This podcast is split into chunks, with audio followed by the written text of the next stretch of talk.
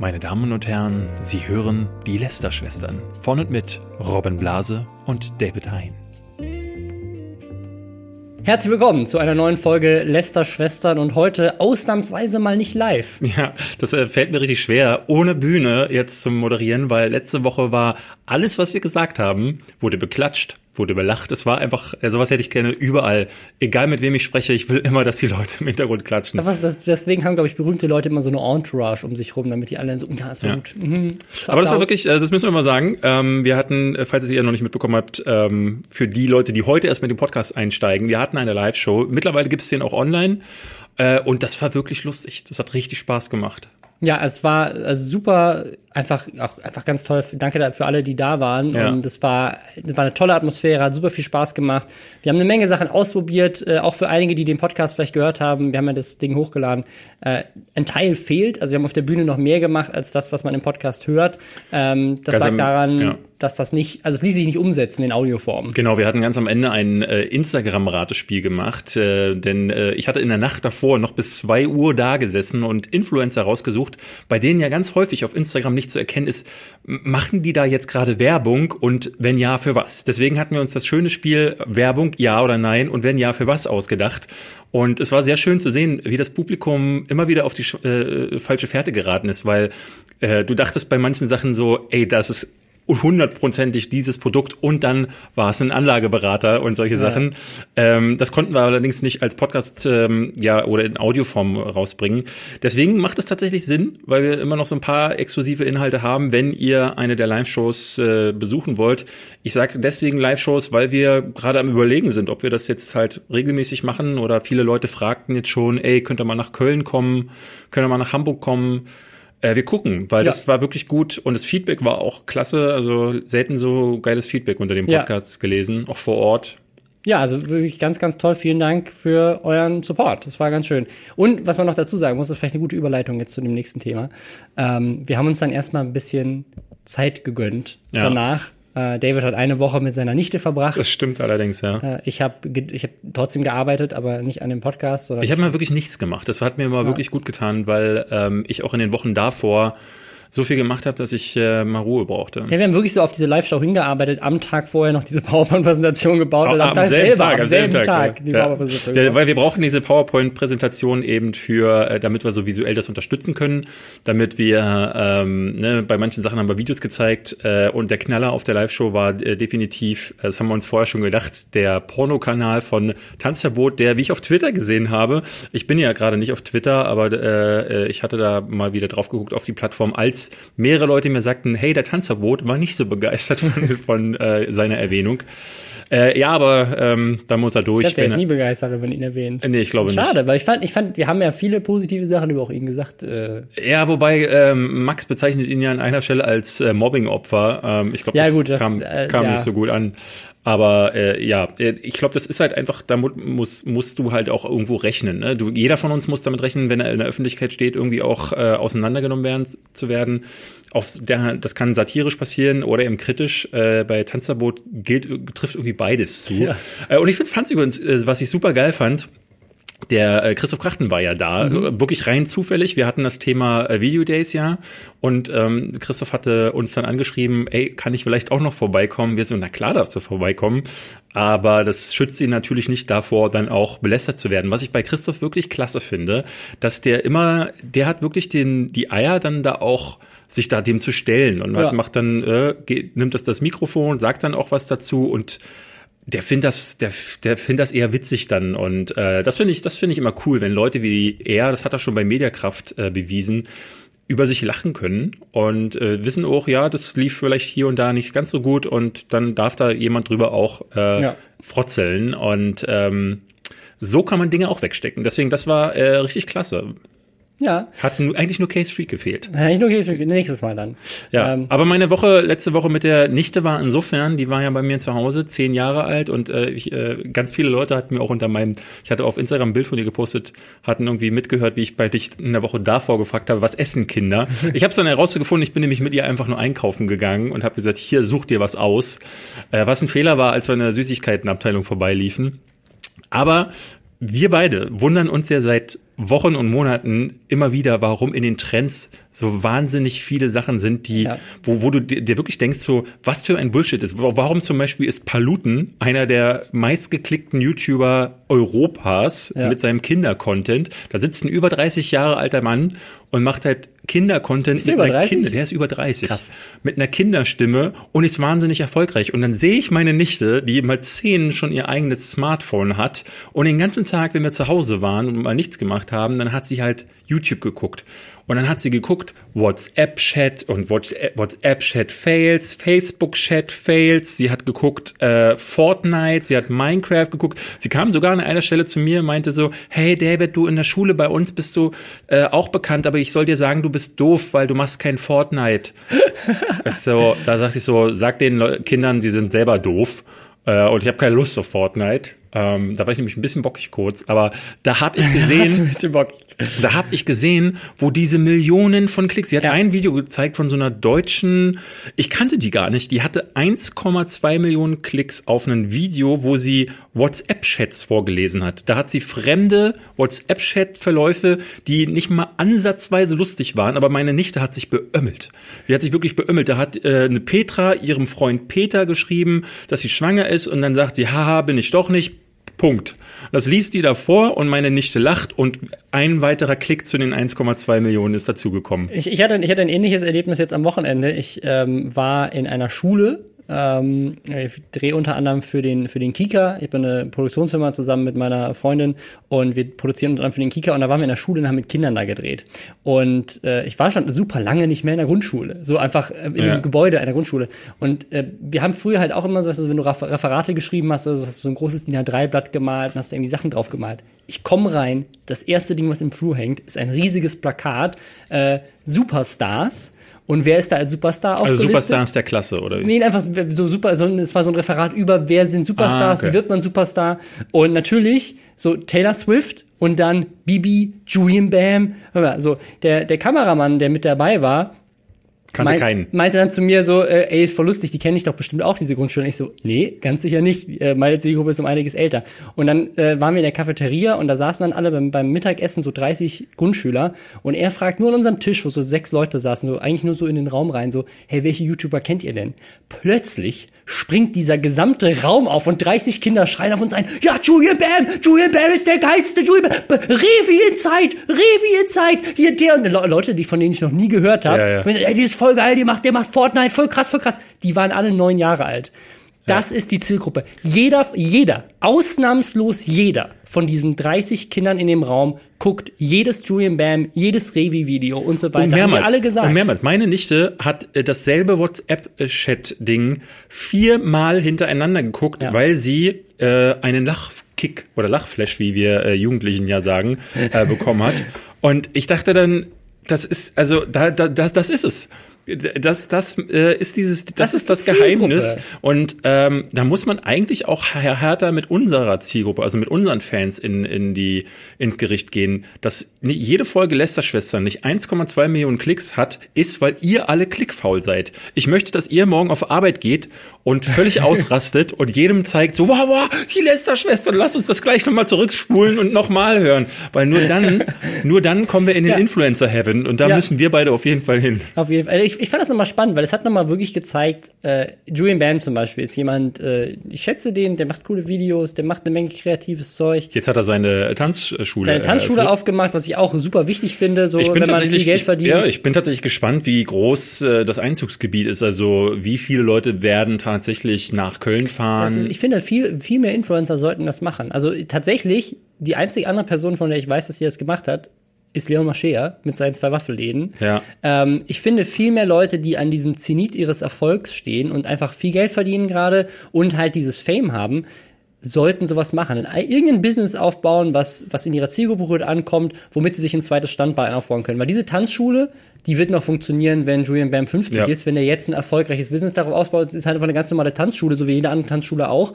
Ähm, und der, er kann sich jetzt am Anfang so gut befeuern mit seiner Reichweite, dass das Ding von Tag eins erfolgreich ist ja. und schwarze Zahlen schreibt. Ich glaube, Detlef die Soest hat doch eh gerade keinen Job, den könnt ihr den doch da hinstellen. ähm, ich habe ja tatsächlich mal überlegt, eine Bar zu eröffnen. Äh, neben mir, ähm, da wo ich gewohnt habe, lange Zeit war eine äh, verwahrloste Bar, die lange zum Verkauf äh, offen stand. Ähm, und ich habe immer wieder gedacht, so, ach, das wäre so geil. Ähm, dann hast du da vielleicht eine thematische Bar, vielleicht eine Nerd-Bar, wo dann deine Lieblingsfilme laufen, so Predator und an der Wand hängen Alienköpfe. Da dachte ich so, nee, vielleicht ist es eine YouTuber-Bar, wo immer die neuesten YouTube-Videos laufen, die du cool findest. Ähm, und dann kommen aber auch, äh, äh, sind dann so Signings und so. Und da dachte ich, nee, das findest du eigentlich auch kacke. Und ich habe immer wieder äh, gemerkt, so, ich finde die Bar-Idee geil, habe aber keine, keine Konzept, Idee für ein ja. Thema. Es wäre dann wahrscheinlich eine richtige Bar. Und dann fiel mir irgendwann auf, dass ich auf dieses ganze, ne, also auf den öffentlichen Service, auf mhm. dieses, äh, äh, gerade man sagt ja immer, dass man in dieser Branche, in der Gastronomie, wirst du einfach kaputt. Ja. So, das ist noch schlimmer als Selbstständigkeit, weil du halt immer, gerade als Inhaber, wenn du nicht so viel Geld verdienst, dass du dir dann die Leute dann einfach da arbeiten lässt, ähm, dann bist du nur am Arbeiten, hast nie Urlaub ist, ist, ja, Äh, und musst dich von den Launen der Leute irgendwie ankacken lassen. Also ein bisschen wie in den YouTube-Kommentaren, aber äh, das, auch das, also ich hatte lange auch überlegt, so irgendwas mhm. zu machen. Nee, macht absolut Sinn. Also ich, wie gesagt, ich habe ja die, die Produktionsfirma, äh, viele Schauspieler in Deutschland haben ja auch irgendwie so Daniel. Was mit der Lester-Schule? Lester-Schule. Wir zeigen euch bei, wie man lästert. Nee, Daniel Brühl oder sowas hatte hier auch wie so eine Tapas-Bar oder keine Ahnung. Ja, ja, viele Schauspieler haben halt irgendwie so ein Restaurant oder eine Bar in den USA Oliver Koritke, auch. Oliver Koritke hatte mal vor Jahren eine ähm, ein Museum eröffnet, ein Nerd-Museum, wo er ja. all die, weil der ist riesiger Sammler ähm, mhm. von so, was weiß ich, Godzilla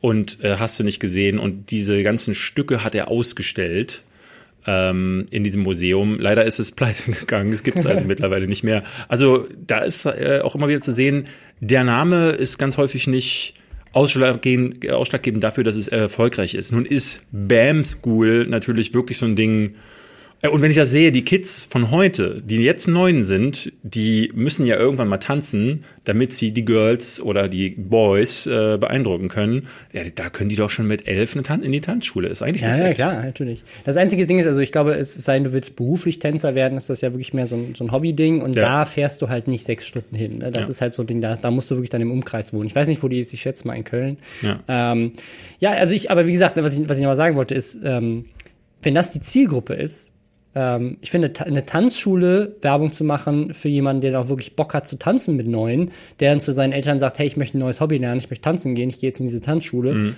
Okay, cool. Aber ich finde, wenn man das nochmal sieht, dann muss man echt nochmal wirklich bedenken, auch jemand wie Julian Bam, wenn der irgendwie Werbung macht für den neuen Power Rangers Film oder sowas, dann ist das Werbung, die zu einem großen Prozentsatz Neunjährige erreicht. Ja. Ähm, wo es im Fernsehen, zum Beispiel wenn Super RTL Werbung macht und so weiter, dann gibt's richtig harte Auflagen. Also richtig harte Auflagen. Werbung für Kinder ist, ist so krass reglementiert in Deutschland. Ja. Und bei YouTube ähm, ist das halt noch nicht so. Das ist so eine Sache, die muss man also, ne, das finde ich echt immer ein bisschen schwierig. Und bei jemandem wie Julian Bam ist das ja noch überhaupt nicht dramatisch, weil der macht ja guten Content. Aber dann muss man wieder sehen, guck dir mal ein Leon Mascher Musikvideo an, wie alt die Kinder sind, die da im Hintergrund als ja, kostenlose ja. Statisten drinstehen. Das ist genau die ich hatte das ja mal, Ich hatte das ja mal in der Bestandsaufnahme, ähm, als ich den äh, Instagram-Account von Katja, Katja Krasewitsche ja äh, durchgegangen bin und äh, die Follower mal geguckt, durchgeguckt habe, das waren alles blutjunge Kinder. Ja, ja, ja. Ne? Und ähm, ja, da siehst du es. Bei uns ist es halt nicht so. Ich würde sagen, wir kommen zu unserem ersten Thema der Woche. Robin, du bist heute der Herr über die Themen. Was ich bin der Herr über die Themen. Äh, das erste Thema ist ähm, uns das aufgefallen durch äh, den YouTuber Maniac.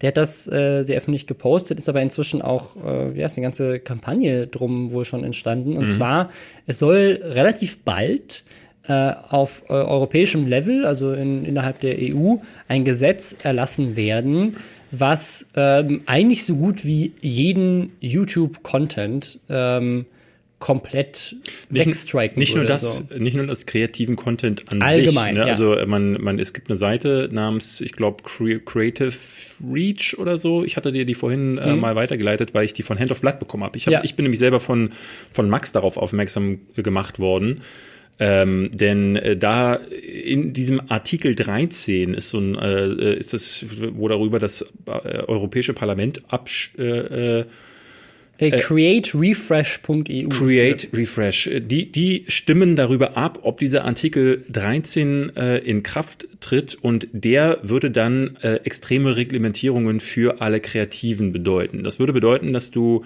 keine äh, fremden Urheberrechts ähm, Materialien mehr verwenden könntest, ohne bei jedem Inhaber vorher dir eine Bestätigung zu holen. Das würde, das, äh, das ist eigentlich, muss man dazu sagen, in Deutschland eigentlich schon so. Genau. Ähm, äh, das Gesetz, das Urhebergesetz in Deutschland ist ja ein sehr starkes. Ähm, jetzt gerade ist es aber nicht so enforced. Und es könnte jetzt ähnlich mit diesem EU-Gesetz wie bei DSVGO oder was auch immer hier, dieses Datenschutzgrundverordnungsgesetz, äh, könnte es sein, dass zum Beispiel ein Upload-Filter vor jedem Upload äh, geschaltet werden muss. Was bedeuten würde, wenn jemand ein YouTube-Video online stellt, das, was du heute schon hast mit den Content-ID-Claims oder mhm. sowas, würde quasi passieren, bevor das Video online geht. Und wir wissen ja von dem Content-ID-Filter, wie viele Fehler der macht. Genau. Es könnte also sein, dass ganz, ganz viele Leute gar nicht mehr ihren Content hochladen können überhaupt. Ich zum Beispiel. Also mein Content wäre damit quasi null und nichtig. Also ich habe am Wochenende mich mit äh, Nino unterhalten, Nino von Nino Taku.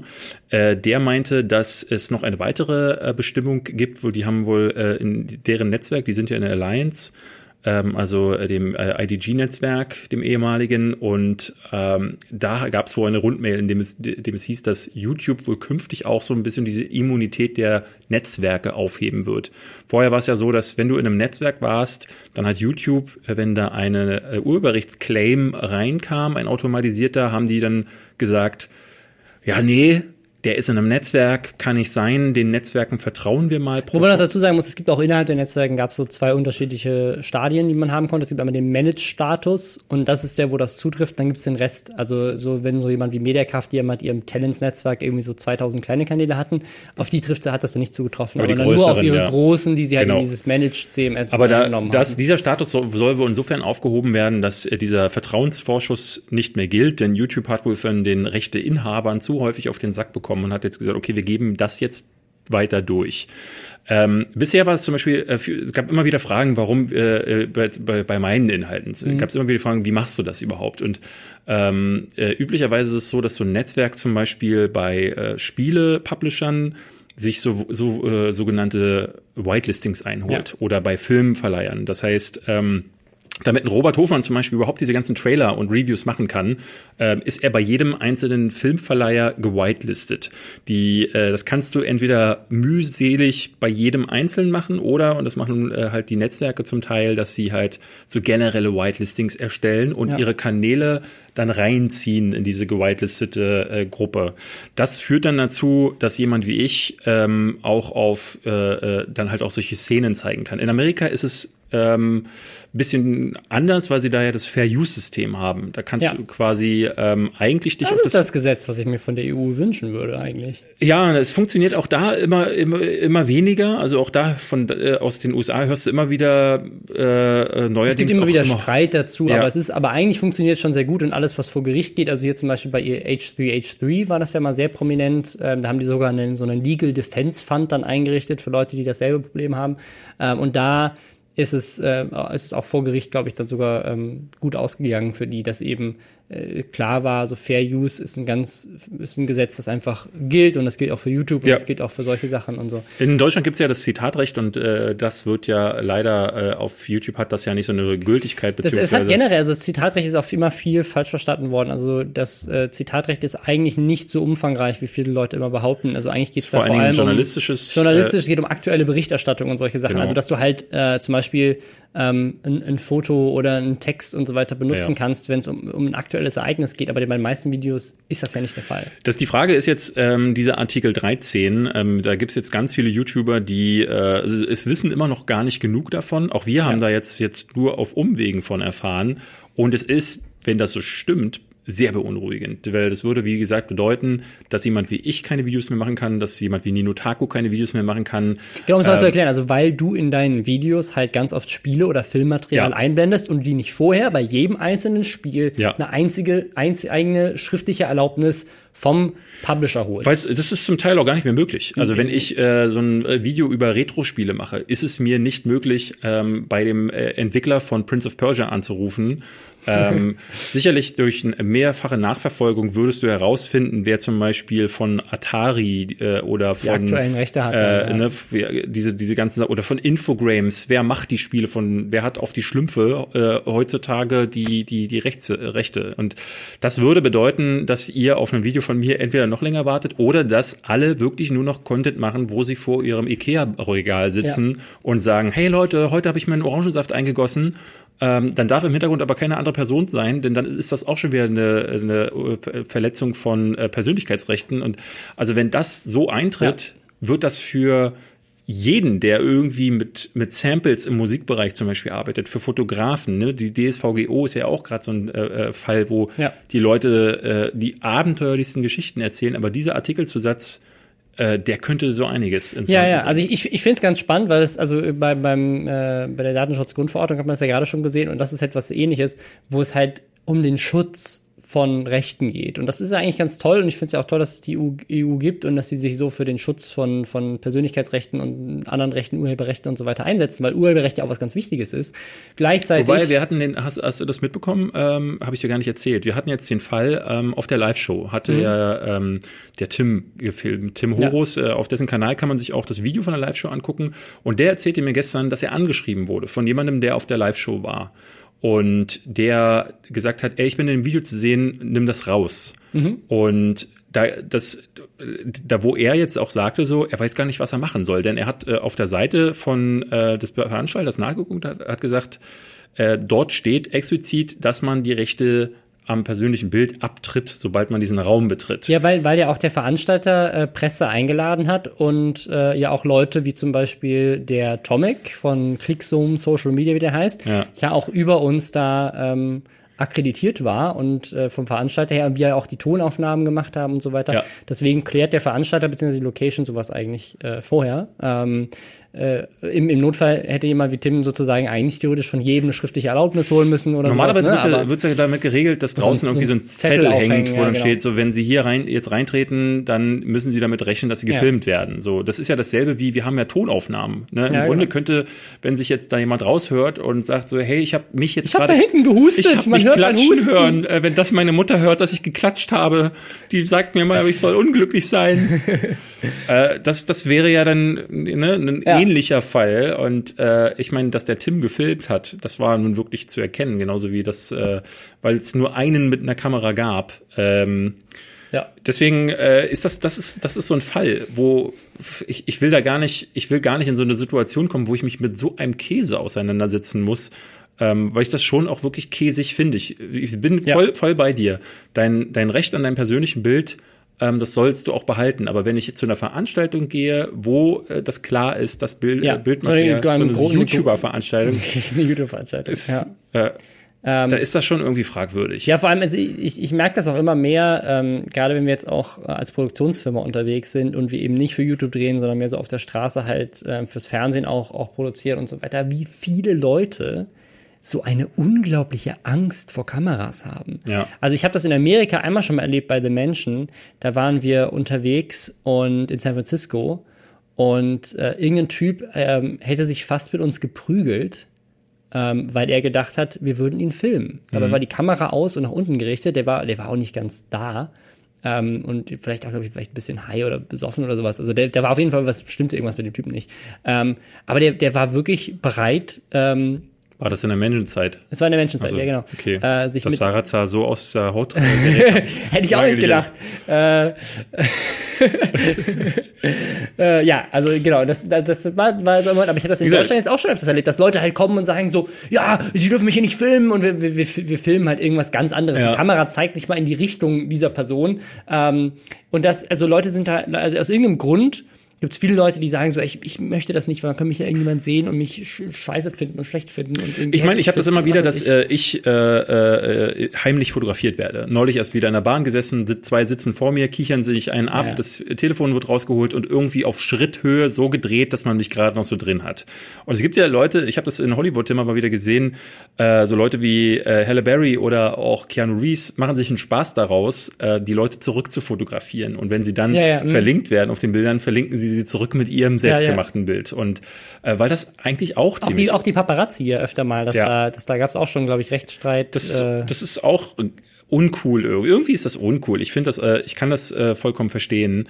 Äh, ich würde jetzt tatsächlich bei diesem Artikel 13, ähm, das ist irgendwie sehr undurchsichtig, was am Ende, ne, das ist bei der DSVGO gab es genau, ganz viele Horrorgeschichten. Es ist dasselbe vorher. Problem. Es, es, kann dazu führen, dass äh, ähnlich wie bei diesem, dass, da denkt irgendjemand äh, bei der Gesetzschreibung, äh, so kommt es mir zumindest vor, wir tun jetzt was, gegen Leute, die hier illegal Filme hochladen und wir ja. tun hier irgendwas gegen Facebook, die böse Daten speichern von den Leuten und keiner merkt, dass in dem Gesetz aber eigentlich alle betroffen sind, die in irgendeiner Form irgendwas mit fremden Inhalten genau, machen. Ich hatte jetzt oder die Tage, alle, die halt Daten speichern. Ich hatte die Tage nämlich äh, gelesen, dass die DSVGO ähm, die erste Abmahnwelle nach sich gezogen hat. Denn was ja äh, meistens passiert in dem Fall ist, dass die, der Gesetzgeber denkt so, ich habe was Gutes getan und normalerweise würde es äh, wahrscheinlich wirklich eher so ablaufen, dass man sagt so, okay, das ist für den Fall geschrieben worden, dass jemand wie Mark Zuckerberg mit so einer, äh, mit so einer Nummer nicht durchkommt.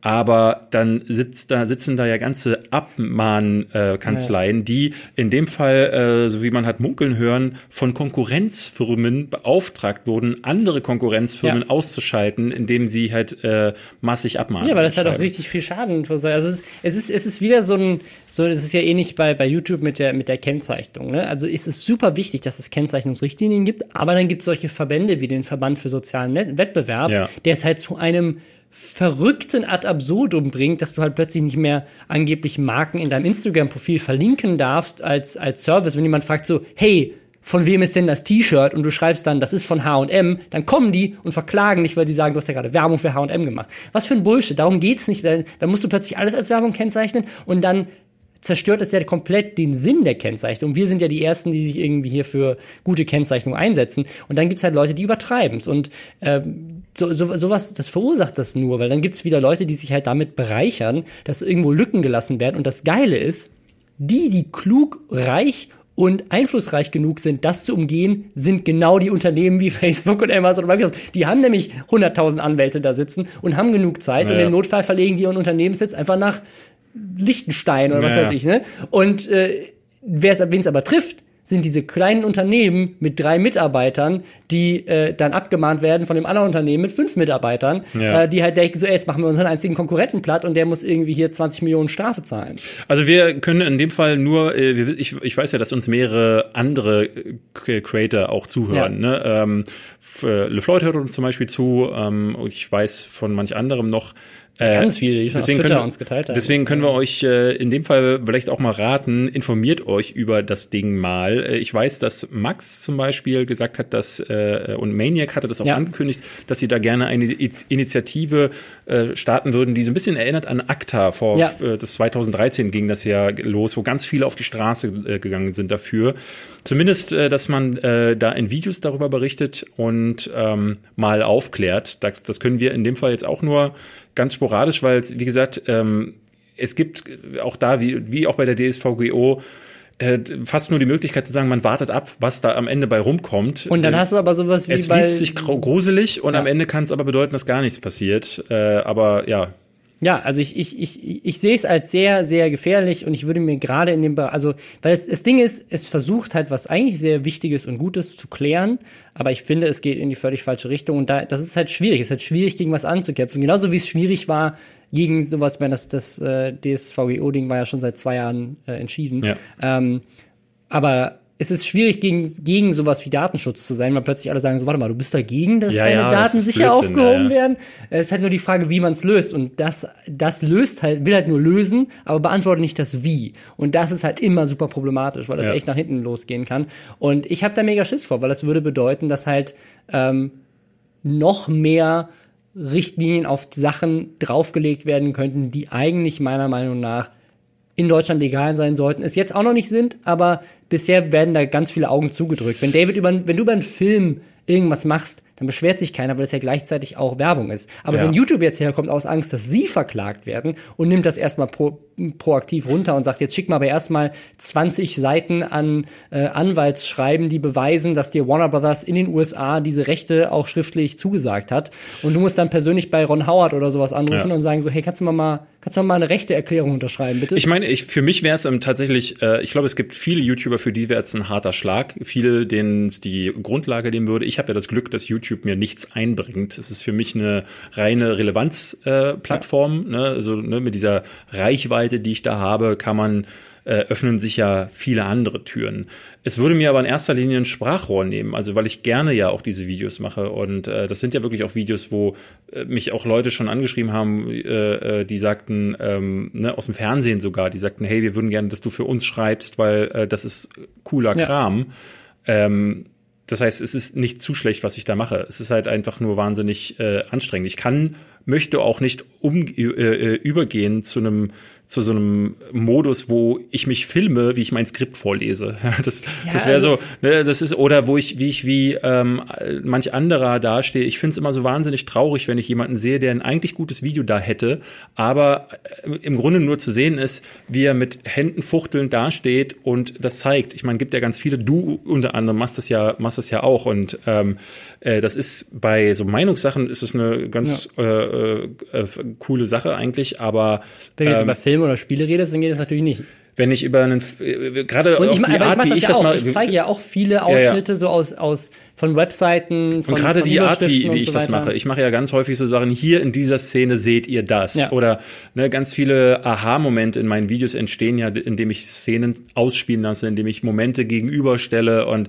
das würde niemals so funktionieren, wenn ich auch einer von den Händefuchtlern wäre, so wie ich es ganz am Anfang gemacht habe. Auch da hatte ich zwar meine Fanbase, aber Händefuchtler. Ähm, dann muss ich sagen, würde ich mich von YouTube zurückziehen, weil das ist dann eben, das ist nicht mehr das, was ich machen will. Ja, und das, deswegen finde ich Fair Use in den USA so super, weil die sagen halt, Urheberrecht ist dazu da, um dich dafür zu schützen, dass du halt einen ganzen Film ins Netz stellst und halt dich irgendwie bereicherst, indem du einfach Leuten das Geld aus der Tasche ziehst. Ja. Aber wenn du eine Szene aus Transformers benutzt, um etwas Filmisches darzustellen, dann geht ja niemand hin und sagt so, ah, ich habe die Szene gesehen, jetzt kaufe ich mir kein Kinoticket mehr. Und zumal es ja, äh, bei mir ist es ja so, die Hälfte meiner Videos ist ja äh, sowieso entmonetarisiert, beziehungsweise geclaimed. Wenn jemand das claimt, dann bekommt er das Geld. Und das ist ja. auch okay für mich. Also ich ja. denke mir immer wieder so, ähm, ich habe jetzt seine Sachen äh, benutzt, benutzt. Meistens ist es nicht mehr als eine Szene aus dem Trailer, aber okay, wenn das schon zu viel ist ähm, und äh, trotz des Whitelistings äh, problematisch, dann äh, nimm dir die 70 Euro, die ich mit, diesen, mit diesem Video ja. verdienen könnte, ähm, ist mir wurscht. Aber ähm, auch das finde ich schon immer so ein bisschen, hm, aber äh, äh weil es ja meiner Ansicht nach ist es eben so, so, so dieses Mittelding zwischen journalistischer Berichterstattung, ähm, und weniger so ein Ding, wo ich, wo ich ne, mich daran bereichern ja. möchte. Aber wie gesagt, das ist, das führt zu weit. Ich würde sagen, wir ja. kommen einfach zum, zu unserem nächsten Thema und beobachten das einfach ja, weiter. Denn äh, ich finde, es gibt äh, jemanden, den man auf jeden Fall mal ähm, äh, abmahnen sollte. ja, und, und zwar, ähm, ich, ich leite das Thema mal ein, und zwar, es gab, ein, es ist jetzt schon zwei Wochen her, das haben wir durch die Live-Show so ein bisschen äh, da nicht mehr eingebaut, aber deswegen reden wir jetzt drüber, weil es immer noch, immer noch relevant ist. Und zwar hat IGN, das ist eine große Gaming-Website, ähm, machen, also so wie viele andere auch, so wie GameStar oder Giga und so weiter, ähm, halt redaktionellen Content über, über Videospiel-Releases.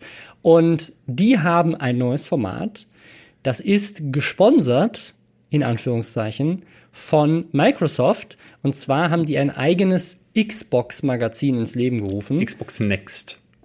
Heißt das. Äh, das wird bei denen unter anderem auf YouTube auch hochgeladen. Und äh, das, was besonders daran ist, ist, dass es eben eine Sendung ist, die sich nur um Xbox dreht. Gibt es viele andere, es gibt auch zum Beispiel PlayStation Insight, es gibt diverse Magazine oder gab es mal, die sich nur um eine Konsole drehen, weil macht ja auch Sinn. Manche Leute interessieren genau. sich ja nur für eine Konsole, weil sie nur die besitzen. Äh, an sich ist es also gar nicht schlimm. Was hier so ein bisschen fragwürdig ist, ist bisschen das, ist gut. Ähm, ist das, ich leite es ja erstmal nur ein, ist, dass die Presse äh, was ist das? Ist die Pressesprecherin? Ist sie nicht, oder? Doch, Pressesprecherin. Doch, ja, PR, PR, PR, PR Haupt-PR. Ähm, ich weiß nicht, ob sie die, die PR-Chefin von Microsoft Deutschland ist, aber sie ist auf jeden Fall. Ähm, die, die am Außen wirksamsten genau, ist. Genau, so Maxi, Maxi Gräf äh, kennt man noch von früher. Äh, sie war bei der GameStore oder, oder beziehungsweise bei Game Pro, hat dann High Five mit Fabian Siegesmund und dem Nino gemacht und ist dann zu Microsoft gewechselt. Und wir hatten sie hier auch schon, sie war schon prominenter Gast im und das, Podcast. Das, das finde ich so spannend, weil man, was ich, was ich, was ich, ich finde es mega faszinierend, weil ähm, Ich habe hab mit Maxi schon bei, bei H5 zu tun gehabt. Ich habe auch in ihrer Funktion bei Microsoft mit ihr schon zu tun gehabt. Ich finde find sie eine super nette Person äh, und trotzdem taucht sie hier immer wieder auf. Und ich glaube, es liegt vor allem daran, dass sie halt als Influencer-Verantwortliche auch bei, äh, bei Microsoft ähm, in einer sehr interessanten Position ist, die sie auch sehr gut auszuspielen weiß und die ja. wahrscheinlich sie bei Microsoft als, als Unternehmen, sie als Angestellte auch sehr beliebt macht, genau. denn sie kennt halt alle. Sie kennt halt alle. sie kennt alle sehr gut und persönlich ja. und hat zu allen einen direkten Draht und das macht halt diesen Wechsel zwischen Freundschaft und sie ist ja gleichzeitig auch selber ehemalige YouTuberin durch High Five, da stand sie auch selber vor der Kamera. Das heißt, sie kommt auch direkt aus diesem Bereich, und das gibt's ja in der Gaming-Branche ganz viel eigentlich, dass, dass Redakteure dann in die PR wechseln und umgekehrt. Ähm, das sieht man ganz oft, aber in dem Fall ist das irgendwie so ganz besonders, weil wir hatten das ja schon bei Sea of Thieves, dann kriegen, kriegen die Leute halt so personalisierte Geschenke von ihr geschickt und jetzt steht sie halt wieder, selber vor der Kamera. Ich habe neulich erst wieder den Fall äh, gehabt. Es, es passiert witzigerweise ganz häufig, dass wenn irgendein Influencer irgendein Geschenk hochlädt, ähm, Leute mich dann auf Twitter äh, Ja, ja, inzwischen, inzwischen passiert das. Und Lara oft, Loft ja. hatte äh, das neulich wieder gemacht. Lara Loft ist ja wirklich die fleißigste aller äh, äh, Retweeter von irgendwelchen ja. Bildern. Ähm, also wenn, wenn du als Werbeunternehmen in Deutschland irgendjemanden suchst, der wirklich jede Scheiße postet und äh, nichts hinterfragst, dann ist Lara Loft dein Mann. ähm, und Deine die, Frau, ich. Äh, ja, äh, die hat äh, dann dem Typen, der das verlinkt hatte, geantwortet, nee, der hat, das hat einen Warenwert von unter 1000 Euro, lass mich in Ruhe. Und auch die Person, äh, also auch sie hat es immer noch nicht verstanden. Also da wird auch gar nicht Ich meine, sie hat, sie hat recht. Ähm, laut ja. dem, was die Landesmedienanstalten sagen in ihrem Paper, ja, wobei wir das? hatten ja mit Christian Solmecke darüber gesprochen, der genau. sagte, dass das missverstanden Genau, das äh, ist halt, das ist halt, also es ist äh, auf jeden Fall sehr unklar. Die Landesmedienanstalten haben da eine Position, Christian Solmecke hatte da eine andere. Wir haben ja auch bei Twin TV mal in einem Video drüber geredet. Unser Argument war ja gar nicht ein rechtliches, sondern es war ein moralisches, dass wir gesagt haben, wenn du in irgendeiner Form es ist auch ein absurdes, es ist ein absurdes. So, also ja. aber darum äh, meiner ja Meinung nach, äh, du machst, wenn du Werbung machst, machst du die Werbung bei einem Euro, du machst sie bei 1000 ja. Euro und du machst sie bei 2000 Euro. Es ist vollkommen absurd zu sagen, nee, unter 1000 Euro ist es keine Werbung, bei 1001 Euro wäre es dann aber schon wieder Werbung. Was ist denn das für ein Bullshit? Äh, das, ja, das, das kommt dazu und was auch noch ein Ding ist sozusagen, es geht ja auch so ein bisschen um die Masse, wie du gerade sagtest. Äh, Lara hat doch schon sehr viele Sachen gepostet. Es ist halt die Frage, so wenn ich dir, hey David, ich schick dir nicht 100.000 Euro, ja. ich schick dir einfach 100 mal 1000 Euro. ähm, ja, und dann ist es plötzlich kein Problem mehr. Das ist halt so, und ich verstehe das halt, äh, so bei, bei einer Lara verstehe ich es noch am ehesten, die sich dann in dem Fall sagt so, äh, Moment, ich habe gar keine Lust, mich mit dem Thema zu äh, beschaffen.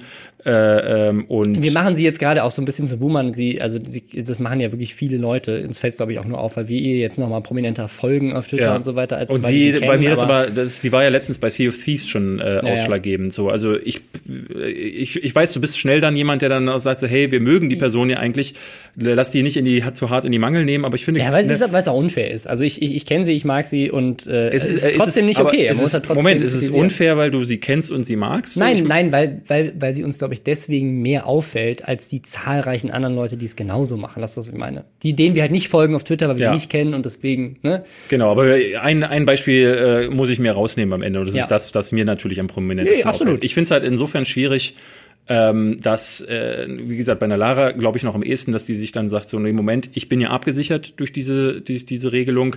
Aber bei einer Maxi verstehe ich es halt wiederum nicht. Die eigentlich, wo ich mir glauben, äh, sagen müsste, die müsste einfach den Verstand auch haben, dass sie für, irgendwo sieht, das ist kein Seeding, was ich da mache. Das nein, nein, aber wir, wir kommen vom, vom Thema ab und wir drehen uns ein bisschen im Kreis um dieselbe Sache, die wir, die wir neulich schon mal besprochen haben. Das Ding ist, ich glaube, Maxi macht ja nur ihren Job und sie macht ihren Job sehr gut, weil ihr Job ist es, so viele ja, Sea of Thieves Posts wie möglich zu organisieren und da ist sie wirklich extrem gut drin. Ja, ja, aber dieses Xbox Next, worauf er jetzt jetzt zu darum geht's jetzt, ist genau. ja jetzt auch ein Fall, ähm, wo man sich fragen muss, so äh, als als PR-Frau, erstmal, wir fangen an bei dem grundlegenden Gedanken. Als PR-Frau frage ich da an. Dann muss ich mir doch denken, wow, da lässt sich niemand drauf ein. Der nächste Schritt ist dann, da lässt sich tatsächlich jemand drauf ein. Denn die Frage ist ja bei einem, äh, bei einem Format, äh, du hast vorhin also PlayStation, PlayStation äh, Insight. Insight ja was bei PlayStation Inside ja der Fall ist, es ist ein von Sony finanziertes PlayStation-Format, ja. was auf einem eigenen Kanal läuft. Es ist nicht so, das ist dass PlayStation bei äh, For Players oder GameStar angerufen hat und gesagt hat, hey, habt ihr nicht Lust, ein äh, monatliches Genau, und ich, ich glaube, wir müssen noch mal genau erklären, was, was, was Xbox Next eigentlich ist. Das ist ein Format, in dem es nur um die aktuellen Themen von Microsoft geht. Jeden Monat. Auf dem Kanal von IGN, Ja.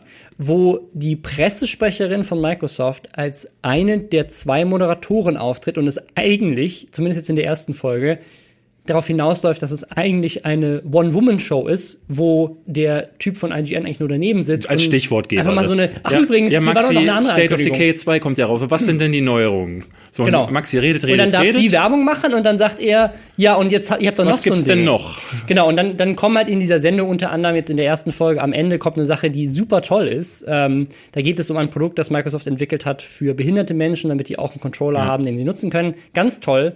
Aber dem Ding wird in dieser Sendung, glaube ich, fünf Minuten gewidmet oder sowas. Und das ist halt eine Sache, die würdest du normalerweise nicht in eine Show äh, reinpacken. Ähm, als, also wir hätten das bei Nerdscope vielleicht erwähnt, aber wir hätten nicht ein Drittel der Sendung dem Ding gewidmet, weil es halt am Ende eine PR-Veranstaltung ist, wo Microsoft sich selber feiern kann. Für eine Sache, die wirklich sehr gut ist, aber es ist halt trotzdem ein sehr ja. PR-wirksames Ding. Und das Schwierige ist dabei eben, dass ähm, die Integrität, also äh, als Leser du, alles geht von, in dem Moment. von IGN würde ich mich doch jetzt bis ans Ende aller Tage fragen, äh, sag mal, die Wertung von State of Decay 2 oder jede Werbung, die mit einem Microsoft-Titel Ja. zu tun Oder hat. auch umgekehrt. Denk, denk mal eins weiter. Also wenn jetzt zum Beispiel dem nächsten Spiel auf der PlayStation rauskommt und dann plötzlich ein paar weniger Punkte hat als ja. das auf der auf der Xbox. Ne, also das, das Ding ist, sobald du dich also sobald du als redaktionelles Format einen Großteil deines Kanals und der Website plötzlich von einer Marke gesponsert hast, wie willst du denn dann noch objektiv bleiben? Ja. Und dann ist der nächste Punkt, und das ist auch noch ein Ding, das, was sie da machen, ist eine Dauerwerbesendung. Ja. Und es ist nicht als Dauerwerbesendung gekennzeichnet. Da steht einmal kurz unten mit der Einblendung von Sponsored YouTube, by- äh, includes paid promotion, aber sie reden durchgängig mit der Pressesprecherin von Microsoft über Microsoft-Titel. Ist meiner Meinung nach falsch gekennzeichnet. Ähm, und es, es, es, es ist also, das, Da Ding ist so ist, viel falsch an diesem es Ding. ist so viel falsch, weil das, das Ding ist, ich find's voll cool, sowas wie PlayStation Insight zum Beispiel. Das kann ich mir angucken. Es gibt ganz viele Unternehmen, die das machen. Ja, ja. Mach doch einen Microsoft Owned and. Operated Channel. Ähm, und da kannst du dir ja dann auch einen bekannten Redakteur oder einen bekannten YouTuber zusammen mit Maxi da hinsetzen, die gemeinsam das moderieren. Das wäre auch völlig okay. Ich, ich muss ganz also ehrlich offen sagen, ich hätte auf sowas auch Lust. Ja. Also äh, Mi- Microsoft jetzt nicht unbedingt, weil ich mit äh, der Xbox nichts anfangen kann und auch die Spiele von Microsoft nicht, aber würde jetzt, äh, gut, EA ist auch so eine Sache, aber ähm, nehmen wir mal eine, einen der anderen Publisher. Ne? Wir haben ja schon genug Gaming-Sendungen gemacht Ja. und ich finde das eigentlich, also Sony würde ich sofort eine ja, PlayStation-Sendung also machen. wenn, wenn, wenn, wenn, wenn PlayStation Insight sagen würde, hey Lester-Schwestern, habt ihr nicht Bock, PlayStation Insight zu moderieren? Würde ich sofort sagen, Ja. ja. Nur dann würde ich auf meinem Kanal, äh, wenn ich eine Review mache, zu einem PlayStation-Spiel auch ganz klar sagen, so, Leute, äh, ich moderiere übrigens auch deren Kanal, Ja. ähm, hier fair aus Tra Transparenzgründen. Ähm, nur in dem Fall ist es ja nicht mal richtig gekennzeichnet. Äh, der Fakt, dass Maxi für Microsoft arbeitet, wird, glaube ich, wirklich nur in der Videobeschreibung erwähnt und nicht in dem Video nochmal gesagt. Also weiß Zumindest ich als jetzt nicht, PR, als, als, als, ne, als sie- wir es, wir haben es gerade geguckt sie- und da habe ich es mir nicht aufgefallen. Sie wird eher als jemand äh, dargestellt, der eben ja auch schon mal äh, einer von ihnen war. Also er, sie, Ja, sie stimmt, sagt ja, ja, extra nochmal, ja. sie, sie war bei GamePro und sie war bei High Five und das lässt so ein bisschen ähm, auch für den, un, den, den Zuschauer, der sich nicht so richtig auskennt, ähm, die Vermutung aufkommen, äh, das ist eben keine Pressesprecherin. Wie gesagt, wir Ja. haben es nicht, äh, nicht durchgehört, aber für mich ist das ähm, eine ganz fragwürdige äh, äh, ja, En- ja. En- Und ich, Entwicklung. ich, ich, finde es super schade, weil ich glaube, wenn Maxi hingegangen wäre, gerade auch mit ihrem Background mit High Five und äh, als, als jemand, der schon auf YouTube unterwegs war und gesagt hätte, Leute, wir machen jetzt einen richtig coolen neuen Microsoft Xbox-Kanal, den machen wir auf, wir promoten den, Ja. wir holen uns auch ein paar YouTuber, denen wir Geld bezahlen, die dann, äh, die kriegen dann einen, einen YouTube Play-Button nach Hause geschickt und dann dürfen die den auf, YouTube, auf Instagram fotografieren und sagen, hey, danke für dieses tolle Geschenk. was- äh, was- keine was- Ahnung, was- aber was- das wäre okay. Was, was mich am, noch am allermeisten wundert, und jetzt werden wir wahrscheinlich wieder auf Twitter von äh, äh, den Leuten von Webedia oder von Gamestar irgendwie angeschrieben, aber ähm, was mich da wahnsinnig wundert, dass Webedia das durchgehen lässt. Ich kann mir vorstellen, dass Microsoft angefragt hat bei Webedia, die gesagt haben, "Po- Moment, das können wir auf GamePro und GameStar niemals machen. Ähm, also schieben sie das zu dem einzigen Format oder zu der einzigen Seite, wo eh kein Schaden mehr anzurichten ist, äh, nämlich IGN. Und äh, es also aber das, das wundert mich auch, weil so, also wenn, ich, ich weiß nicht, wie die Zahlen aussehen, aber gefühlt nicht gut. Ähm, wer jetzt war bei IGN nie so Genau. der Fall. Deswegen macht's auch, also deswegen ist halt die Frage sozusagen, Es das, macht was nicht du dir, das, was du dir an Image-Schaden reinholst und auch als Microsoft als po potenzielle Wettbewerbsverzerrung und was ich, sich damit Ich glaube, passiert. die wenigsten, das muss man immer dazu sagen, die wenigsten wissen, glaube ich, so weit Bescheid. Also der, der 0815-User, der nach irgendwie Xbox News sucht, nehmen wir mal an, der gibt Xbox News ein, der weiß nicht, wer ist die Maxi, wie sind die Zusammenhänge, wer Ja, ja. ist der äh, Verlag, Aber der hinter ist, IGN ja genau steht, was das, hat was der so mit der problematisch tun? ist. Genau, das Deswegen ist muss es als Dauerwerbesendung gekennzeichnet sein und am Anfang muss ganz groß drinstehen. Übrigens, das ist die Maxi, Maxi Arbeit für Microsoft und alles, was wir hier sagen, muss mit einem gewissen Augenzwinkern wahrgenommen Äh, werden. Ja, ja, ja. Das ist halt, aber wie gesagt, für die Leute, die Bescheid wissen, ähm, die, also ich, ich, ich verstehe diese Entscheidung nicht. Ich kann sehr wohl verstehen, dass äh, äh, Webedia ähm, oder generell die Verlage strugglen ja. Ne? Die haben eben Probleme, weil die Online-Werbung nicht Ja. mehr so lukrativ ist und es wird nicht mehr so viel ausgespielt und du musst mit allerlei äh, äh, Mitteln arbeiten, wie die so an Buzzfeed äh, äh, oder Ja. eben äh, wie wie hieß es heute Punkt nee ähm, heftig heftig.co Ah ja, mhm. erinnert. Also diese ich musste weinen, das lese ich ja nur noch. Ich hatte neulich mal bei Twitter die M-Games gelobt, weil ich bei der so toll finde, dass ich auf Facebook wirklich noch Spielekultur angeboten Mhm. bekomme mit kleinen Quizzes und mit äh, mit Anekdoten, während ich bei bei Giga, bei Gamestar werde ich zugemüllt mit ähm, wow, das hätte ich nie gedacht. Also es ist immer diese Ich-Form, die Persönlichkeit na, äh, äh, vortäuschen soll und am Ende ist es trotzdem Mhm. Ja, weil, weil die halt auch, muss man ehrlich sagen, natürlich, also am Ende des Tages ihre Jobs sichern wollen und äh, das eben, es ist halt nicht mehr 2000, sondern es ist 2018. Genau, und, es sieht das äh, Business halt anders man, aus. Man, man, man hat sich ja mittlerweile als Leser auch dran gewöhnt, ob man es äh, nun will oder nicht. Aber ähm, es ist halt, äh, wie gesagt, es ist verständlich, dass sie sowas machen, aber das, die, die, die Lösung wäre meiner Meinung nach auch eine andere. Also wie du vorsagst, Ja. auch mit, mit Webedia hätte man sagen können, Leute, das können wir nicht bringen. Das ist äh, Ja, äh, du kannst ja, du kannst ja auch auf IGN dann Werbung machen für diesen neuen Kanal. Auch das ist legitim. Ja. Aber du kannst meiner Meinung nach nicht äh, sagen, wir machen hier einen redaktionellen Inhalt und da drin packen wir eine reine Ja. Werbeshow, kennzeichnen die nicht richtig. Und äh, ja, also ich, Ich finde es ja schon immer schwierig, dass die ganzen Publisher haben das ja früher schon immer gemacht, dass sie, denn Ubisoft hat äh, Influencer eingeladen nach äh, äh, LA. Jetzt ist es ja wieder so, Ubisoft lädt, glaube ich, Dr. Freud ein. Ich weiß, dass Microsoft ähm, also jeder, andere also eigentlich, wenn du, wenn du selber dein Flugticket nach LA zahlst, bist du dumm. bist du dumm, genau. Hier, äh, ne, es gibt ganz viele, die dann, und die sichern sich dann zu, dass du exklusiv nur über sie berichtest. Finde ich auch schon schwierig. So Ja, ich, obwohl, obwohl das, das habe ich so noch nie gesehen. Also ich weiß, also War zum Beispiel, so- das, das war gab in der Vergangenheit das, schon so. Das gab es bei Texcalibur zum Beispiel auch mal. Da war ich schon nicht mehr bei Texcalibur, aber da hat, ähm, da hat Ubisoft, glaube ich, damals tatsächlich auch äh, Texcalibur eingeladen und da gab es dann halt, äh, also äh, reine exklusive Berichterstattung ist ja völliger Quatsch. Ähm, wir haben das bei, wir haben das letztes Jahr bei der E3 auch bei Nerdscope gemacht. Da hat EA ja. äh, für Battlefront äh, die uns, wollten uns die, eingeladen. Wollten die nicht aber exklusiv? Nein, äh, nein, nein, nein. Die wollten, dass, dass wir ähm, quasi nochmal extra über EA-Spiele spielen. Das haben wir auch gemacht. Es gab ein separates Video, wo quasi EA nochmal einen separaten Teil hatte. so, so aber das, in ja. der Folge haben wir natürlich über alle Spiele geredet. Das wissen die aber auch selber. Und bei Ubisoft, bei Excalibur war es damals auch so. Ich glaube, da ging es nur so, dass sie am ersten E3-Tag oder sowas oder den ersten zwei, drei Tagen, also während die E3 läuft sozusagen, erstmal nur die großen Ankündigungen von Ubisoft behandeln. Ja. Das Ding ist, wenn du auf der Messe bist, hast du sowieso nicht die Zeit, jeden Tag zehn Videos rauszuhauen. Deswegen haben sie halt einfach die großen Ubisoft-Titel an die ersten drei Tage gelegt und haben dann alles andere an den Tagen danach behandelt. Und das war dann wieder okay. Und äh, bei Nerdscope war es damals ähnlich. Da haben wir, war, war Foto quasi von EA eingeladen ähm, und so haben wir damals das Ticket dahin bezahlt. Ähm, das war auch äh, sehr transparent da, da gekennzeichnet und es gab ein separates Video, wo alle EA-Spiele drin waren und dann gab es eine normale Folge und in der Folge kam natürlich alles vor, was gerade relevant war. Und das finde ich auch völlig okay. Ja. Ähm, und ich finde es auch völlig okay, wenn du, also zum Beispiel, wir haben ja bei Nerdscope, wenn wir das mal als Beispiel nehmen, ähm, wir haben ja ähnliche Probleme gehabt wie IGN wahrscheinlich auch. Du musst das irgendwie finanzieren, Ja. du musst Leute anstellen, irgendwie muss der Laden laufen. Und wir haben halt damals überlegt, wie können wir ein Gaming- und Filmformat finanzieren, was ja eigentlich noch mehr Gaming-lastig war als Film, äh, finanzieren, ohne dass wir unsere Integrität in der Berichterstattung über Spiele und Filme machen. Das war unsere erste Regel. Wir haben ganz viele Angebote bekommen äh, und mit ganz vielen Agenturen und so weiter geredet und die meinten alle, ja, hier geht doch zu, de, geht doch zu dem Publisher und so das. Wir haben gesagt, nein, das machen wir nicht.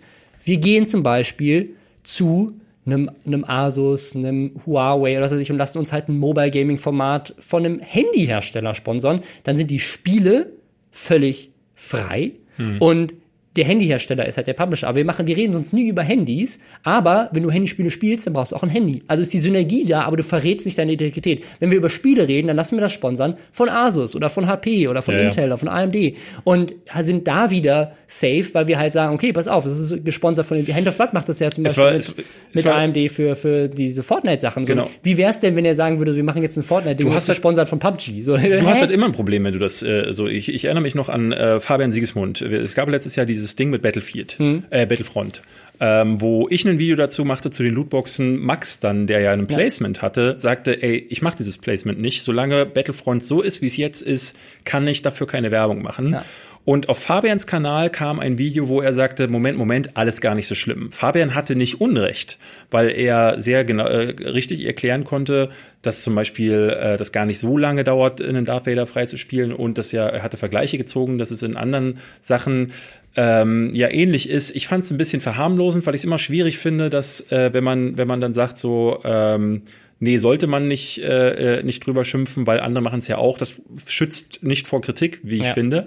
Aber in den Kommentaren war ganz viel zu, zu lesen, dass Leute sagten, naja, pff, was ist von dir schon zu erwarten? Dein Kanal ist halt komplett von EA finanziert. Und ähm, die Meinung, das weiß ich von Fabian auch, war seine, das war seine wirkliche Meinung. Das, er sieht das so, vielleicht auch ein bisschen, weil er so ein Riesenfan von Battlefront und Battlefield ist. Aber du hast dann auf jeden Fall ein Glaubwürdigkeitsproblem bei deinen Leuten äh, schon in dem Moment, wo du, wo, wo sie sehen, okay, die, der kriegt Geld von denen, kann ich ihm diese Meinung jetzt wirklich abnehmen, gerade wenn sie so ein bisschen anders ist, dann in dem Fall. Ich meine, das, das ist natürlich immer eine Frage, wo du auch quasi guckst, welchen Leuten du vertrauen kannst. Also da muss ja eine, auch eine persönliche Entscheidung sozusagen, glaubst du ihm das jetzt oder glaubst ja, du ja. ihm das nicht Das ist sozusagen. natürlich leichter bei Einzelpersonen als bei so einem, Bei so einem so, Konzern. bei so einem Schattenkonstrukt wie, ne, bei Giga hatten wir es auch häufig so, da arbeiten im Hintergrund x Leute, die kennst du nicht und im Vordergrund sind es fünf Leute. Ähm, Ja. Das ist äh, schon nochmal was anderes. Also ich, ich, ich glaube, ich, glaub, ich möchte einfach nochmal klar sagen, ich kann verstehen, Ich dass auch. Leute sich irgendwie finanzieren müssen. Ich kann auch verstehen, dass Maxis Job es ist, so viel Promo wie möglich rauszuholen. Deswegen verstehe ich die Entscheidung mit IGN nicht, weil ich glaube nicht, dass es viel Promo gibt. Ähm, ich würd, äh, wir hatten aber schon auch schon äh, und auch mit dem Gespräch äh, mit Christian Solmecke hatten wir das bei 24 äh, ja auch herausgearbeitet, dass es auch die Pflicht von Microsoft ist, sich da äh, darum zu kümmern, dass diese Sachen korrekt gekennzeichnet sind. Finde ich auch. Und das ist, das ist halt das Ding. Ich finde, das also ist meine persönliche Meinung. Ich bin kein Anwalt, aber nach meiner Einschätzung ähm, müsste das eine Dauerwerbesendung sein, weil es eben sich die ganze Zeit nur um Ic- Microsoft dreht. Ähm, da steht stattdessen nur includes paid promotion. Ähm, und das äh, ist meiner Meinung nach nicht genug. Ich musste Ähm, bei äh, ich musste bei dem God of War Video auch, Auch- Werbevideo, auch Werbevideo, obwohl es dauernd ja- in die Ecke schreiben. Genau, am Ende, am Ende sozusagen eigentlich nur um das eigentliche Produkt geht. Ähm, aber ne, es geht halt die ganze Zeit um Kratos. Ähm, es, es, ist, es ist super schwierig. Also wir haben zum Beispiel bei, ähm, bei dem Sky Game of Thrones Video, das wir damals gemacht haben, da haben wir ja Werbung für Sky gemacht und haben deswegen den Game of Thrones Part nicht als Dauerwerbesendung gekennzeichnet, weil wir gesagt haben, da geht es um Game of Thrones, das ist ein Sketch. Und am Ende, sobald es dann, sobald's dann um das eigentliche Produkt geht, das wir bewerben, nämlich das Sky Ticket, ab dem Zeitpunkt ist es auch als Werbung gekennzeichnet. Aber hätten wir ein Ähm, Interview aber- gemacht, 15 ja. Minuten lang, mit dem äh, PR-Mann von Sky, der halt Ja, die ganze genau, Zeit der uns sagt, erzählt, wie toll das folgende ist. Serien kommen in den nächsten Wochen raus, dann, dann wäre wär es Dauerwerbesendung schon wieder anders. gewesen. Ja. Ja. Und, äh, ähm, also ist, ich, ich finde das halt super schwierig, ich finde es auch super schade, dass, ähm, weil, weil es, also ne, wir haben ja jetzt öfters über Microsoft hier geredet und ich finde das so schade, dass sie äh, so oft ähm, quasi auch immer wieder das, das tun, dass es halt so wirkt, als würden sie ähm, ja diesen, diesen Kontakt zu der Szene, der ja sehr, sehr, sehr innig ist, sozusagen, ähm, nicht nutzen, um halt zu gucken, wie können wir coole, geile äh, Sachen machen, wie zum Beispiel einen eigenen Xbox-Kanal und so weiter. Und die Kampagnen, die sie machen, zum Beispiel das, was sie, zu Steve, Steve gemacht haben, dann mit dem U-Boot und so weiter. Super geile Ja, ja. Kampagne, alles super gekennzeichnet, ganz toll. Und Jetzt dann haben sie so mit so State of Decay was ja, äh, das, gemacht. also ich bin voll gespannt, da hab ich da schon Fotos gesehen. Ja. Ich freue mich da voll drauf auf diese Kampagne, weil die wirklich da auch Geld in die Hand nehmen und coole Sachen machen. Und dann aber auf der anderen Seite halt öfter sich mal so Fehltritte erlauben, wo ich ja sagen muss, so, Ja, ich bin von, Äh. ich bin von der Maxi halt auch auf persönlicher Ebene enttäuscht, weil ich denke, gerade weil sie eine von uns ist und weil sie eine von, für mich von den Guten ist und weil sie von den, eine von den Schlauen ist, Ja. müsste ich erwarten, dass sie sich auch dafür einsetzt. Äh, Wie gesagt, das ist einfach dieser Konflikt, den du Ja, hast. wo, es wir ist kennen das ja Job. von Unternehmen. Vielleicht kommt es ja auch gar nicht von ihr. Vielleicht ist das ein Corporate-Ding, wo die in den USA was ähnliches haben, was wir gar nicht kennen oder was noch kommt. Und in Deutschland müssen sie es jetzt auch schon mal machen. Also vielleicht liegt es Ja. auch gar nicht an ihr persönlich. Das muss man immer noch dazu sagen, weil wir kennen das ja von den Firmen. Aber trotzdem, ne, du hast halt deine Ziele, die du erreichen Gut, musst. dann arbeite als- ich nicht für so eine Firma. Das ist halt das Ding, ne? Das ist halt so eine Frage. Äh, aber ich, ich weiß nicht, vielleicht sieht sie es ja persönlich auch anders. Ähm, Wer weiß. Äh, äh, äh, ja, Ja. wer weiß. Ja. Aber das war auf jeden Fall äh, der Part. Wir- Ich hätte noch so ein paar andere Themen hier. Zum Beispiel ganz kurzes Ding. Simon Desue Macht jetzt Idiotentests. macht jetzt Idiotentests. Ähm, Richtig toll. Erste richtig- Frage an sich selber. Äh, ich glaube, er hat verloren. ähm, äh, aber äh, was ich sehr interessant fand, ich habe den Idiotentest gesehen und dachte, ähm, weil ich Aaron Troschke ja schon seit gewe- äh, Ja. ge gewisser Zeit nicht mehr äh, abonniert habe, hat mich gewundert, dass mir das Ding da äh, reingespult wurde und ich seine Videos auch nicht anklicke, dann, dann normalerweise auch der Algorithmus, die einem nicht mehr so Ja. wirklich vorschlägt. Bei Sim- Simon Desio gucke ich häufiger mal rein, weil man ne, gibt immer wieder Ja. einen Grund und wir hatten hier mehrfach berichtet.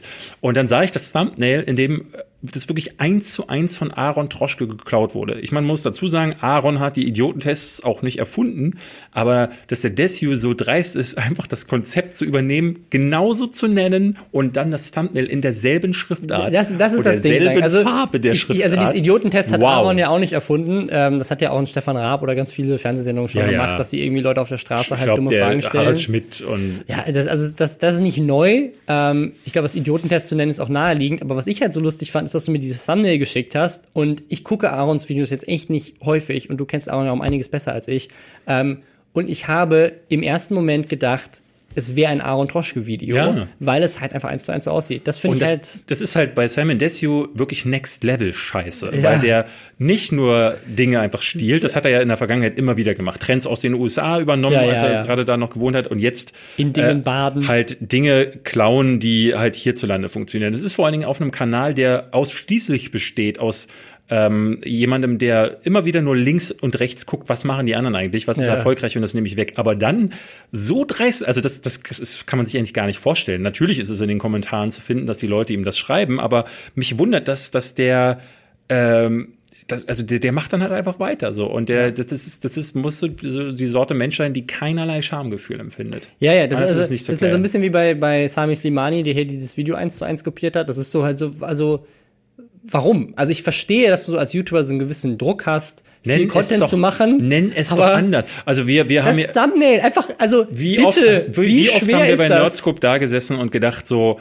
die Idee wäre jetzt geil, können wir aber nicht bringen, weil die hat, meistens hat sie Game One schon mal irgendwann Ja, ja. gemacht. Und dann haben wir gesagt, pass auf, die Idee ist so cool, lass uns doch überlegen, wie wir dem Ganzen einen neuen Spin Ja. geben können. Sprich, dass äh, wir uns eine Sache einfallen lassen, die, oder mehrere Sachen, die das Ganze auf eine neue Ebene führen. Aber da ist, sind ich glaube, der Anspruch ist da gar nicht da, das zu tun. ja, ich glaube, weil äh, auch da wieder das Ding, der normale Zuschauer weiß es halt einfach gar nicht. Vielleicht, Simon ja. Desio geht davon aus, dass er und Aaron Troschke keine überschneidenden Personen. Es ist Ah, doch, ganz es, klar die überschneidende Zielgruppe. 100 Prozent. Die, also, ich meine, Naja. die, die Idiotentest-Reihe ist ja sowieso so ein Ding, wo, wo, ne, wo die ganzen, ich, ich, ich sag's immer ganz dreist oder drastisch, wo die ganzen Blöden zugucken, damit sie sich auch mal klug fühlen können, weil sie noch blöderen dabei zuschauen können, wie sie versagen. Ähm, das sind ja auch so Sachen, die bei RTL 2 äh, funktionieren. Frauentausch ist ja nur deswegen cool, weil äh, das ganze Gesock sich denkt so, oh, da sind welche noch verrotteter als wir. So anders kann ich mir ja, nicht ja. erklären. Ja, aber obwohl, man- ich glaube, man unterschätzt immer, wie viele ähm, Leute. Wahrscheinlich guckt meine Nichte auch die Idiotentests. Wahrscheinlich. Wahrscheinlich ist es so. Ähm, weil dann auch Kinder denken so, ha, ich bin klüger als der erwachsene Ich Mann da. wusste auch, wer, äh, ne, aber Angela Merkel ist krass.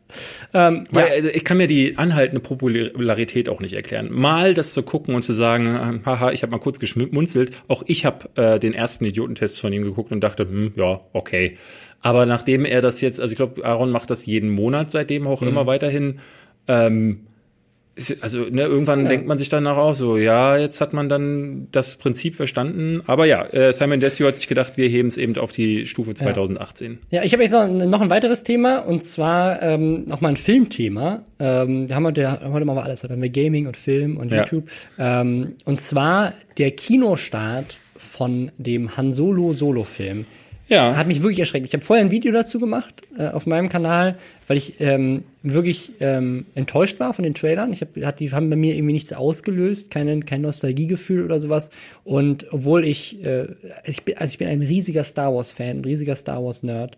Und trotzdem hat dieser Film mich irgendwie nicht gezündet. Ich finde sogar Last Jedi eigentlich ziemlich gut. Also ich mochte den Film, ähm, wofür ich wahrscheinlich jetzt unendlich viele Hate-Kommentare bekommen werde. Nee, du ähm, musst dir nur mein äh, entgeistertes Gesicht an, an Ja, oder deins.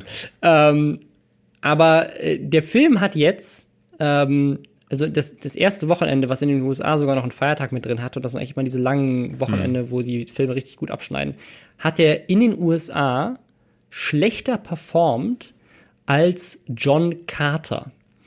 Ähm, wer John Carter nicht mehr kennt, das ist eigentlich so ein Film, der, glaube ich, auch mit Star Wars inspiriert hat damals. Ja. Auch so ein, so ein Sci-Fi-Film von Disney gewesen. Gilt als einer der größten Flops, weil die da unendlich viel Geld reingeboostet haben. Und den Film hat halt niemand angeguckt. Und ein Star Wars-Film, ein, ein Star Wars-Film. Wir sind erst bei Film Nummer 4 in dieser neuen Renaissance an Star Wars-Content. Und der vierte Film läuft schon schlechter als eine der schlechtesten Performances aller Zeiten. Der ist, ähm, ja, die, der ist, glaube ich, sogar 10 Millionen schlechter gestartet als äh, Justice League. Ähm, hat in den USA 80 Millionen eingespielt. Da, man muss sich als Vergleich, ähm, äh, äh, muss man sich irgendwie dazu ziehen, dass ähm, der äh, letzte Avengers-Film, mhm. der Infinity War, hat übers Wochenende 250 Millionen eingespielt. Das ist der Rekord aktuell. Ja. 250 nur, Millionen nur, nur weltweit. National, ne? Weltweit. Also. Weltweit. Und ähm, da ist äh, äh, Han Solo hat Übersee ich glaube, 60 Millionen eingespielt. Das ja. ist eine absolute Katastrophe. Ja, und hat dann, hat dann zwischen den Wochenenden auch nochmal einen Umsatzeinbruch von irgendwie über 65 Prozent gehabt. Genau. Also nochmal 65 Prozent weniger, die dann ins Kino gegangen sind. Und dann von dem Woche Wochenende, davor. dem letzten Wochenende auf dieses Wochenende nochmal 65 Prozent. Äh, also, also es ist, ist ein absolutes Desaster. Ähm, die haben jetzt, glaube ich, gerade 250 Millionen Genau, auch von dem Budget, was, äh, was angeblich, weil sie auch so viele Reshoots hatten, äh, bei zwischen 250 und 300 Millionen liegt. Und dazu kommen ja noch die ganzen Marketingkosten. Das heißt, dieser Film und das ist. Wir haben ja, wir haben ja bei David Heinenschut gelernt auf seinem Kanal, äh, du kannst das Budget nochmal verdoppeln. Nochmal verdoppeln fürs Marketing, genau. Und das, also es ist ein Star Wars-Film, der, muss man natürlich dazu sagen, Star Wars hat auch noch Merchandising und die haben andere Sachen, die da vielleicht mit reinziehen und so weiter. Aber trotzdem, es, das kann tatsächlich sein, dass wir bei Star Wars-Film Nummer 4, seitdem Disney gekauft hat, tatsächlich einen Star Wars-Film haben, der einen finanziellen Verlust ja. hat. Die, die, die Leute, äh, das ist ganz witzig, dass ich, äh, weil ich habe das Gefühl, dass auch, das ist A, gibt's die Seite, die sagt so, haha, habe ich doch gewusst. Ja. Das ist häufig die Fanseite. Es gibt aber auch die Presseseite. Ich habe ganz viele Artikel gelesen, wo äh, die wirklich Fragezeichen. Also das ist äh, ähm, üblicherweise hast du immer dann der Grund, warum das gefloppt ja. ist. Und das kann man immer relativ einfach sagen. Aber bei Han Solo äh, habe ich ganz viele Artikel jetzt gelesen, wo äh, oder bei Solo, äh, wo die äh, Artikel alle heißen, ja, äh, also es setzt offenbar eine äh, Star Wars Müdigkeit ein. Und ich frage mich dann jedes Mal, äh, ja, aber warum? Und ja, ich, was ist jetzt der Grund? Und also man muss dazu sagen, du hast den Film noch nicht gesehen, ne? Ich habe ihn noch nicht gesehen, ja. Ich habe ihn schon gesehen und ähm, ich habe das neulich mit Robert schon geklärt. Ich bin ja nicht der größte Star mhm. Wars-Fan. War ich als Kind nicht, bin ich heute nicht und ich hasse The Last Jedi. Mhm. Ähm, und weil ich dann ohne Erwartungen reingehe, fand ich Solo sympathisch. Äh, ich hatte das auch in der Kritik gesagt, so dass ne, du wirst ich nicht auch über viel Positives gelesen. Du also wirst auch, nicht überrascht, ja. du wirst nicht äh, vom Hocker gerissen, aber es ist, äh, ich fand ihn gut, ich fand ihn nicht schlecht. und wenn äh, David Heiner sagt ähm, das ist, glaube ich, noch am ehesten, weil ich diese emotionale Verknüpfung nicht habe und auch bei den Trailern nicht dachte so, boah, da muss, da ist jetzt kein Nostalgiefaktor, weil den hatte ich nie. Han Solo als Figur fand ich schon immer meh und äh, fand, ja, jetzt, ja, okay. Mhm. fand jetzt den Orden Ehrenreich ähm, sehr sympathisch. Ich finde die Art und Weise, wie er äh, Shu Barker kennenlernt, sehr sympathisch. Ähm, und ich glaube, das ist es dann am ehesten, was äh, mir dann auch diese Frage auferlegt, so, wo kommt denn das jetzt her? Meine Ansicht ist, dass The Last Jedi, ähm, der ja zum Zeitpunkt, als er gestartet ist, noch halbwegs also mit schon sehr gespalten, aber mit einer Tendenz zum Positiven mhm. aufgenommen wurde. Aber ich glaube, dadurch, dass die Originalreihe jetzt mit zwei Filmen hintereinander, Force Awakens war ein Riesenerfolg, mhm. aber die Leute sagten schon, puh, ist jetzt wahnsinnig viel vom Gleichen. Ja, ja. Ich fand das schon irgendwie geil und ich will mehr Star Wars, aber bitte besseres Star Wars. Mhm. Dann kommt als nächstes äh, Rogue One, der, den ich auch gut fand. Den fand ich super. Der ja. ähm, auch gespalten aufgenommen wurde, aber da merktest du schon so, diese reingeschobenen Geschichten wollen die Leute offensichtlich nicht ja. so sehr haben. Sie wollen mehr von der großen Geschichte. Und die nächste große Geschichte, The Last Jedi, ist für viele Leute, und da nehme ich jetzt mich mal auch aus, aber ich habe ganz viel gelesen, dass Leute sagten, das ist der schlechteste Star Wars-Film, den ich seit der, äh, mhm. der Episode 1 gesehen habe. Ähm, aus unterschiedlichsten Gründen. Ähm, bei mir war es tatsächlich, waren es viele, viele äh, Gründe. Ich fand, es war wirklich ein Tritt in die Eier, für, selbst für jemanden, der sich da mhm. nicht für interessiert, aber auch auf filmischer Ebene war der einfach schlecht. Ähm, und das neben den Prequels. Ne? Und dann kommt ein halbes Jahr später jetzt der Solo-Film. Und ich glaube, äh, was mich. Ich glaube, sie waren jetzt zu schnell. Ich glaube, das, das, das glaube ich nicht, weil äh, das Argument, was ich immer wieder gebracht habe, war, ähm, im Februar diesen Jahres kam Black Panther. Im ja. Mai diesen Jahres kam, äh, äh, kam Infinity War. Du hast recht, ja. Diesen Monat kommt äh, Ant-Man, oder beziehungsweise ja. nächsten Monat kommt Ant-Man 2. Ant ähm, und dann kommt Venom und dann kommt Dix und dann, ne, das ja, ist ja. schon bis, das ist die ganze Zeit durchgeplant und Marvel hat stellt einen Rekord nach dem anderen auf. Das, das Ding ist, das ist keine Müdigkeit, sondern ich glaube einfach, ähm, das ist tatsächlich bei Marvel weißt du, das ist qualitativ alles äh, äh, meistens ja. sauber. Bei Star Wars gibt es das nicht mehr. Die ersten Episoden waren ein äh, Tritt in die Eier, jetzt die neuen Episoden äh, sind vielen nicht gut genug. Du hast einfach diese diese, dieser Event-Charakter, den mhm. die uralten Star Wars-Filme hatten, ja. das äh, mittlerweile hat den jeder Film. Star Wars hat nicht mehr die, hat nicht mehr diese Stellung, ja, ich, wie sie ich, früher ich, hatte. Ja, du hast, ich glaube, du hast recht. Und ich glaube, ich glaube, was man auch viel unterschätzt, äh, also was ich viel unterschätze und was glaube ich ähm, auch leicht zu unterschätzen ist, wenn man so ist wie wir, die halt wirklich sehr viel ins Kino Jeden gehen. Film gucken, ja, ähm, die Person, die der Durchschnittsfilmgucker ist, gerade in den USA oder sowas, die geht zwei, dreimal im Jahr ins Kino. Ja. Ähm, und die guckt bei weitem nicht so viele Filme. Und gerade wenn du halt mit Black Panther und äh, Infinity War und so weiter so große äh, Eckpfeiler hast oder jetzt auch Deadpool und so, also wirklich große Filme, die große Runde machen. Und dann kommt halt so ein Han Solo-Film, von dem du nicht wirklich weißt, was er eigentlich soll. Ähm, ein halbes Jahr nachdem ein Film dich vielleicht enttäuscht hat, kann ich auch verstehen, dass die Leute dann vielleicht nicht mehr reingehen. Aber ich finde das so erschreckend, weil diese, also Neben Harry Potter hat nichts meine Kindheit mehr geprägt als Star Wars. Ich hatte ganz viel Star Wars Lego. Ich habe die Filme, war einer der ersten Filme, die ich gucken durfte, ähm, mit meinem Vater damals. Und ich fand, ich fand das so toll.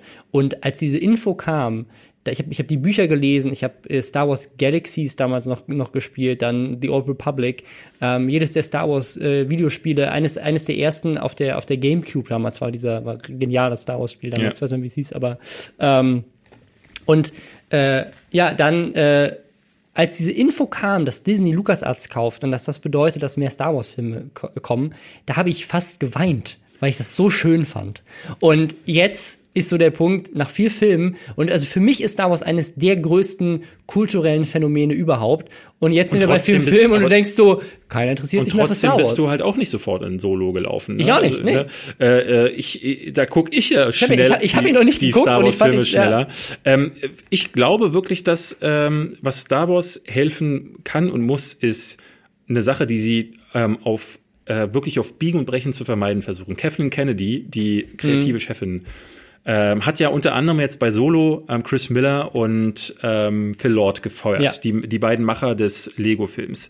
Nun hört man vom Set verschiedene Berichte, die beiden ja, und, ja und auch bei ähm, bei Episode 10 ja. äh, auch und bei Rogue One gab es ja auch Reshoots. Genau. Also sie haben jetzt bei drei von, von fünf Filmen haben sie schon Leute rausgekickt. Bei Rogue One hat es offensichtlich geholfen. Bei, so äh, bei Solo merkst du jetzt auch, äh, Ron Howard ist ein guter Regisseur. Ja, ne? ja. Der hat aber der, dem, dem haben sie die Hand, äh, das, die, die Handschrift halt komplett genommen ähm, und er muss mit einem Drehbuch arbeiten, auf das er sich halt nur im Nachhinein einlassen konnte.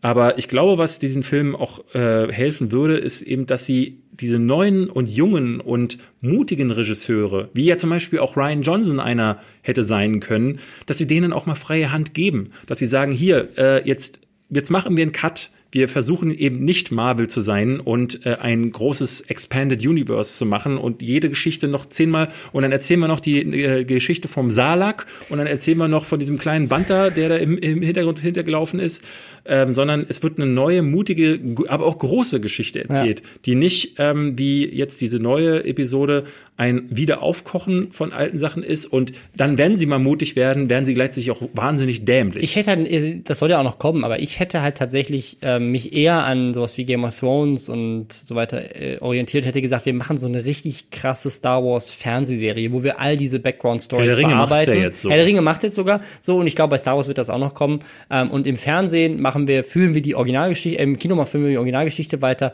und im Fernsehen machen wir mit richtig krassen Ja. Game of Thrones äh, mäßigen Live-Action-Serien ähm, führen wir so die Background- und Hintergrundgeschichten und so. Und ich glaube, da wären solche Nostalgie-Momente viel krasser gewesen. So im Fernsehen, wenn dann plötzlich Han Solo reinkommt und ein paar Folgen später kommt dann Boba Jetzt- Fett und so. ja.